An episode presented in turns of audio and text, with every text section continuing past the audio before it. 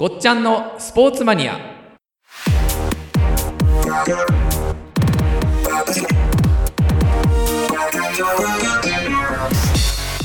い、えー、ごっちゃんのスポーツマニア、えー今回も始まりました。よろしくお願いします。よろしくお願いします。今日はどの辺の話？今日ですね、ええ。ちょっとあの皆さん興味がええ。あるかどうか、はい。ちょっとこうさておきですね、まあ、さておき。はい、でちょっと今までの流れもええ。ちょっと一旦崩しはい。ながら、はい。今日はあのモータースポーツおおまあ、スポーツですね。スポーツですね、モータースポーツええこの話お話をええちょっとしてみたいなというふうに思います、で、えっとモータースポーツ結構いろんな種類がありますね。ありますよね、ええまああの大きく分けてオンロードオフロード、はい。はい。で、まあ、オンロードオフロードあと二輪四輪そうですね。うん。ですよねそうですね。でまああのラリーと車で言うとラリーとか、まあ、サーキットレースとか、はい。はい。で公道レースとか、はいまあ、最近はあの、まあ、フォーミュラーええ1、F1 の他に、えフォーミュラー E、えうんうんうん。いわゆるまあ電気自動車ですね。はい。はい。電気自動車のフォーミュラーレースができてきまあ、しできたんですね。もう今、えっ、と、4年目 ?5 年目ですか？あ、そうなんでえすね。もう、シーズン5とか。で、今もう、あの、この環境問題で、はい。えっ、と、まあ、ヨーロッパがえ、え。大体各国、それぞれ議会で、ええ。ガソリン車作りませんよっていう宣言してましたね。してましたよね。フフランスとか。ええ。えとかと思うじゃないですか。ええ車ファンからすると。でも、まあ、あの、ガソリンエンジン、えうんまあ、何内燃機関のエンジンは作りませんよ。ええ電気自動車ですよ。ええで、まあ、あの、レースもそこにこうシフトししていくわけですよ。ああ、走れなくなっちゃう、走れなくそうそうで、そうするとフォーミュ、まあ、今、フォーミュラー E の方にうん、うん割と各メーカー行ってます。ああ、そうなんですね。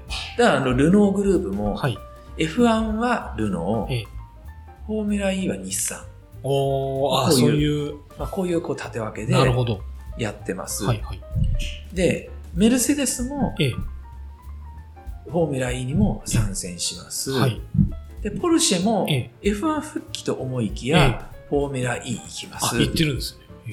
こうどんどんこうですね、フォーミュラー E の方に、まあ、電気自動車の方にこう、はい資金を投下して、ええ。まあ、開発しながら、プロモーションもしながらみたいな。なで、うちの電気自動車早いですよっていう、こうまあ、こういう、まあ、ものもやりつつはいっていう、はいまあ、こういう状況ですよね。はなるほど。そうなんです。で、片や、今ちょっと日本って、はいわ若い方が、はい。オートバイに割と乗らなくなってきたので、うんうんうんうん。割と,、うんうん割と日本乗らないんですよ。うん。いっぱいメーカーありますけどね。メーカーメーカーはいっぱいあるんですけど、ね。はい。乗らないじゃないですか。はい。で、日本ってああんまりこう、若いええメンバーが、ちょっとバイクにも乗らなくなってきてだんだん乗らなくなってそうなんですすよね。免許取らなくていい。世代。うん特に東京都地下鉄があればいいみたいなそうですね。まあ、そんな感じで、はい。まあ大まあ、昔あの、16歳になったら、ええまあ、原付、うんで、二輪の免許取って、18になったら車の免許取ると当。たり前ぐらいな気持ちでしたよね。当たり前な気持ちじゃないですかええええあの、今、まあ、そう、なかなかそうにもなってこないので、はいまあ、当然まあ、特にオートバイの販売台数って、ええ割と日本は伸びない、ええ国内は伸びないんですけど、でもこれあの、各メーカー、さほど昔と販売台数が落ちてない。ああ、そうなんですね。でこれあの、今、ご存知のように、はい。原動機付き自転車ははい。アジア中心にももう爆発的に売れてる。だから、なんで日本で売ってるビッグスクーター、実は逆輸入。あ、そうなんですね。もうマジェスティとか、ヤマハのマジェスティとか、実は。なぜかマレーシアだ。あ、そうなんですね。そうなんですよね。なるほど。ええ日本じゃ売れない。日本じゃ売れない。なるほど。だから日本で買おうとすると、当然もう逆輸入で買あわないと、物がないっていうですね。なるほどですまあ、ね。そんぐらいになってきてる。はいはいなので、割と世界に目を向ける、特にアジアに目を向けると、まあ、オートバイ、割と売れてますよ。で、これヨーロッパも実はさほど需要下がってきてなくてですね。ええええで、もともとオートバイのレースとかはいって結構未だに人気あるんですよ。ヨーロッパ。ヨーロッパ。で、実は、はい。日本でははい。割と自分でお金出さないと、えレースとかってなかなか参戦できないのえ。で、そうですね。レーサー目指すっていう、まあ若者っていうか、はい。ちょっと少しずつやっぱ減ってきてる。はいはいでもまあ昔はこうかなり流行ってた時期もあっはい。なんですけど、今ヨーロッ、ヨーロッパ未だにええトップアスリートなんですね。ヨヨーロッパの選手って。はい。例えばですね、MotoGP で、はいまあ、あの、長らくレジェンドとしてええ君臨してきた、ええバレンティーノ・ロッシ。はい、はい、はい。ロッシ聞いたことあります。聞いたことありますね。知らない方でも、えまあ、46っていうえはい。ゼッケン。これにピーンとくるロッシ。まあこのロッシが、まあ、そこまで勝てなくなってきましたけど、そうは言っても、まだ未だに、うんうん。も、元 GP の選手の中では、まあ、トップクラス。はいはいまあ、その年俸が、まあ、約20億から30億ぐらいもらってると。結構、すごいですね。もう結構結構もらってるじゃないですか。すね。はい。トップアスリートの中の、まあ、トップランカーですよね。はい、はい、はい。まあ、やっぱそのぐらい、いいヨーロッパのライダー。未だにこう、し社会的にも。割とこう認知度が高いっていうですね、F1 と遜色ないぐらい。全然ないです。今ないですね。F1 も、うん F1 ってあの、あの、ルイス・ハミルトンとはい、かはい。がチャンピオンですけど、ええ昔のシューマッハほど、うん。実はそこまで稼いであ、ない。稼いでないな。ええはいはいはいまあ、そう言っても稼いでますけど、そこまで実は稼いでなくて、はいはいはいはいやっぱりその20億とか30億とかって言われてるので、まあ F1 と同じぐらい、のステータスで遜色ないぐらいの稼ぎをしている。えで、まあそこに、まあ MotoGP えはい。でも、まあここにもカテゴリーがありまして、はいまあ、トップが Moto2、Moto3 はいはいがはいあるんですけども、まあこの選手の中えに日本人も、まあ、いなくはないんですが、はい。まあなかなかやっぱり、そこまでちょっとまだ上位に食い込めないっていうですね、ところがあります。はいなので、やっぱり昔ほど、昔あの、まあ、有名なところだと、あの、アベノリックとか、はいはいはいはいはい。ちょっと有名な、はいはい。あの、交通事故で亡くなっちゃいましたけどね。うんあと、まあ、あの、青木兄弟とか。ちょっと有名だったはいんですけど、はい。まあ、もっと前だと、あの、平忠彦さんっていうですね、はい汚れた英雄っていうええ映画があって、ええええ。それは、ごめんなさい、知らなかったあ、知らなかったですか これ結構ね、あの、はいはい流行ったんですよあ、。そうですね。我々の時代はいはいはいはい。汚れた英雄ってええ映画があって、そこの草刈正雄さんが、えあの、主演やって、はいそれの吹き替ええ。で、えバイズ、ヘルメットのバイザー越しでも2枚目じゃなきゃいけないってえ。いうので、はい。まあ、当時あの2枚目と言われていええた平忠彦さんが、ええ。まああの、そこの吹き替えっていうか、えライディングのシーンをやったんですえ。けど、ええ。まあそういうまあ映画があって、はいはいまあ割とあの人気もあったんですね。うんまあその時はあのやっぱり世界グランプリにも、もう何人も選手が行ってるんですが、まあ、そうですね。ええで、世界チャンピオンもその後結構生まれたりとか、なんか日本人ちょっと強かったようなイメージが強かった時期がありました。ええねこれはあの、あの、バイクを、もう元々メーカー王国なので、そうですよね。ええなのでまあ、あの、ポケバイから、はいはいまあミニバイク、はい。まあこ、もうこのぐらいから、うんまあ、あの、乗るじゃないですか。はいはいはいまあ乗る世代になってきて、、小さい頃から。小さい頃からですね。で、大体ですね、5歳ぐらい、ポケバイが3歳ぐらいから乗るじゃないですか。はいはい。で、5歳ぐらいになるともうミニバイクっていう、いわゆる 50cc のうんエンジンを積んだはい。ギア付きのバイクに乗るわけですよ。ああ、なるほど。で、5歳ぐらいから乗って、ええタイヤの滑り出しとかっていうのを感覚値で覚えるので。まあまあ上手くなるわけですはあ、ね。で、やっぱりヨーロッパとかアメリカの選手って、やっぱ同じようえにえ子供の頃からこう、あの、ダートトラックって言って、お尻こう滑らしながらこうはい走っているっていうそれをもう体で覚えるから、まあ、ロードレースをやった時にも速いってういう。人馬一体な。そうなんですね。はいはい。で、まあ日本の選手もこのミニバイク出身の選手がいよいよ大人になりましたと。はい。16歳、17歳、18歳になって、まあ、この時にはもう世界レベルなわけですよね。で、この選手たちがみんな大体世界に行って、ええまあチャンピオンになったりとかっていうの今まで結構あったんですけど、はいはい。今ちょっとやっぱりそのバイクに若い人たちがあ目を向けなくなったあ、ので、はい。はい。なかなかそういう選手も、なるほど。まあ、出てきてはいるんですけど、たくさんこうちょっと出てくるような時代じゃなくなってきて、パイがちょっとちっちゃくなってそうなんですよね。パイがちょっと小さくなってきはいはいはい。てっていうのはあるんですええ。が、まあそれでもまあ元 GP の方は言います。これ花形なんで、うんまあ皆さんこちらに流れます。よはい。でもですね、これ実は今日ちょっとご紹介したい選手がいまして、おはい。元 GP、このシリーズの他にもう一つ世界選手権、ロードレースの世界選手権がありまして、でこれワールドスーパーバイク。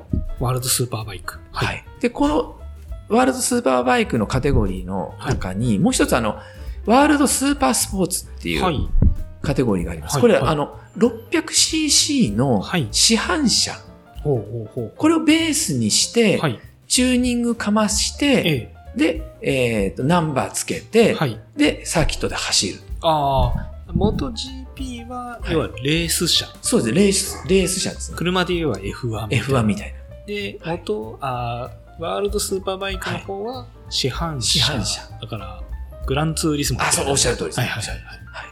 まあ、その、のグランツーリスモはいみたいな、はい。の、ジャンルがオートバイバー。はいはいはいはい。まあ、そのジャンルで、まあ、走る、まあ、競技があって、はいまあ、カテゴリーがありまして、えそこに日本で唯一、唯一。唯一出てる選手がえいます。ええこれ川。崎のマシンを切ってますけど、はい。ね。はい。はいなんて方なんですか？これの大久保光さん。大久保光さん。はい。大久保光選手。ええまあ、今26、7。はいまあ、彼もやっぱりその子供の頃から、うん。まあ、ミニバイク乗はい。カテゴリーあの一つずつステップアップして、はい。まあ、10代後半の頃にはもう全日本を普通のレース、レーシングマシンで走ってたってはい。いう、はい。はい。あの、こういうメンバーなんですけども、彼がまあ、えっ、と、国内のチャンピオンを一回取ります。はい。で、その後、まあ、あの、カテゴリーも上げて、はい。で、走ってました。うんでで、彼はやっぱり、あの、世界志向があるので、はい。まあ、当然ファクトリーの話とかも、まあ、オファーとかも、やっぱもらうんですけど、ええいやいやいやと、国内じゃないと俺はと。俺は世界で戦う。しかも、ええその元 GP の方じゃないんだと。はい。俺はこの市販車えのクラスえでえ戦うんだ。どうしてそっち行っちゃったんですか？いや、これですね。ええやっぱこだわりがあるんですね。あえーこの市販車で、市販車を切って、ええまあ、世界を制するって、まうんあ、あの、まあ、日本人の夢というか、ああ、まあ日本えバイク強いね。ーまあ、バイク強いですからね。えまあ、日本の4大メーカー、すすべてがやっぱりトップ4なんえで、あまあ、これの夢もあり、自分のこだわりもあり、はいはい。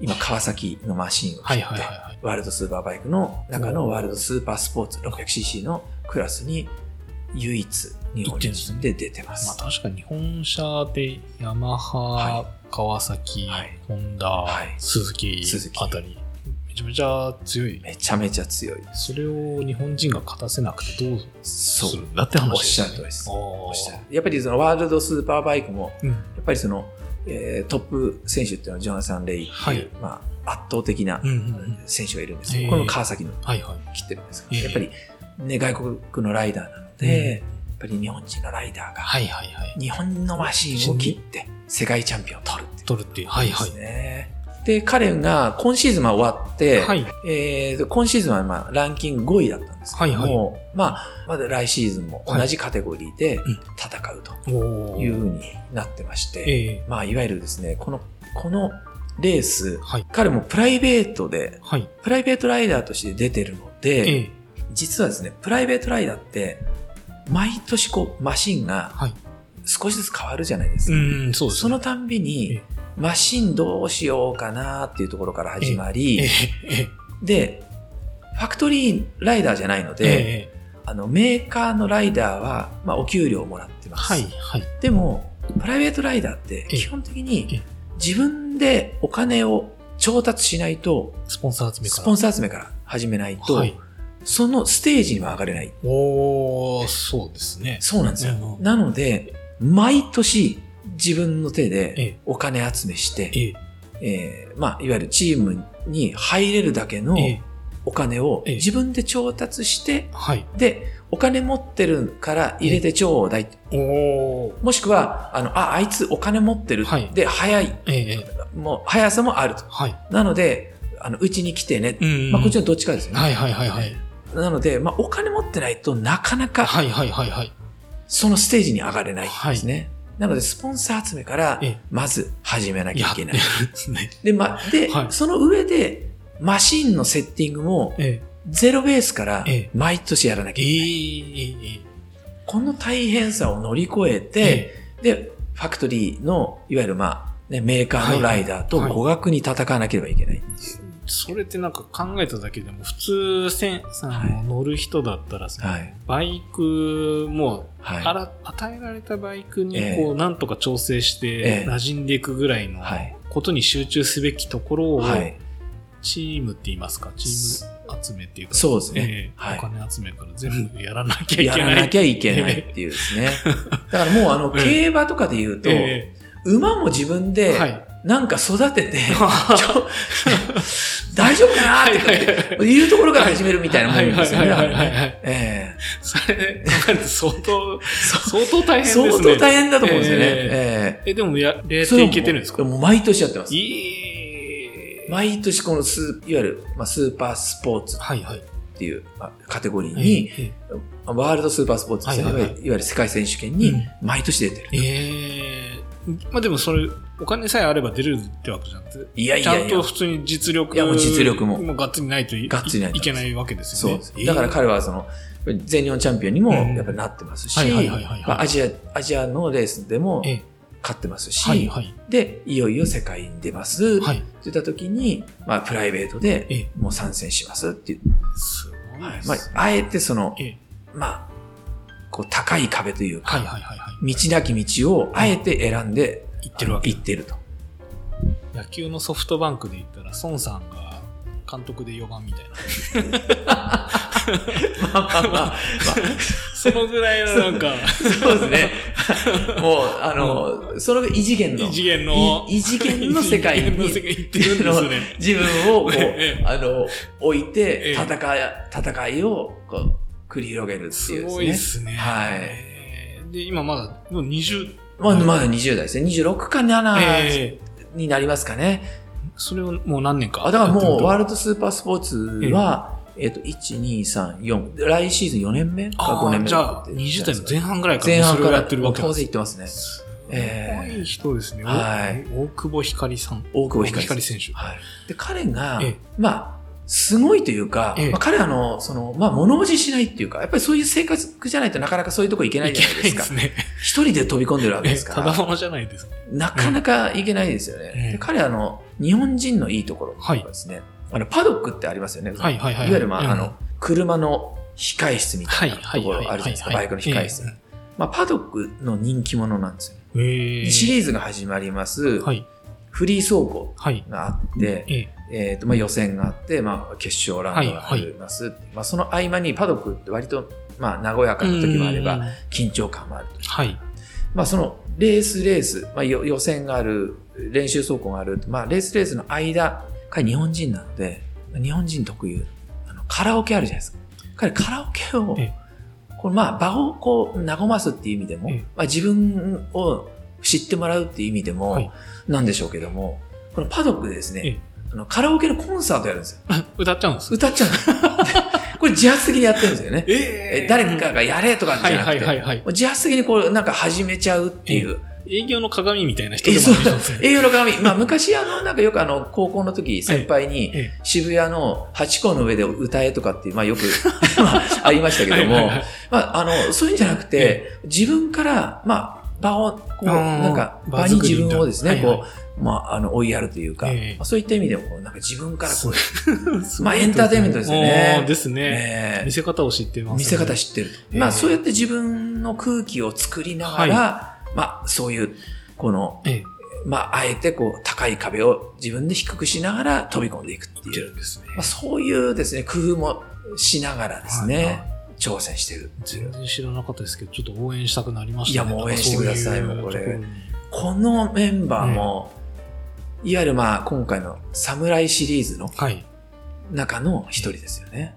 彼はその、まあファクトリー、ワークスチーム、はい。まあ、日本は 4, 4メーカーがまあうん競合なので、まあ、そういうところから当然誘いやってくるわけですよねう。んそれも全部。あえて茨の道をはいはい。行きますよ。はい。